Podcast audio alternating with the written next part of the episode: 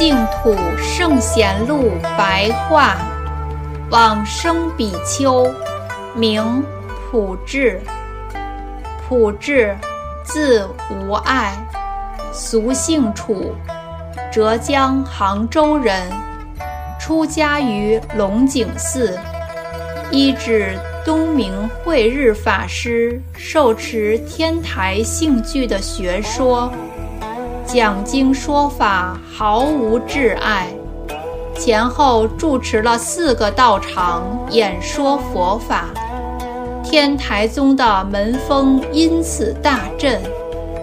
晚年开演佛法于江苏松江县的延庆寺，因而在此终老一生。普智法师平日专修净土法门。无论寒暑都不中断。明成祖永乐六年（公元1408年）正月二日，稍有疾病，聚集大众，然后端坐面向西方，念佛而往生。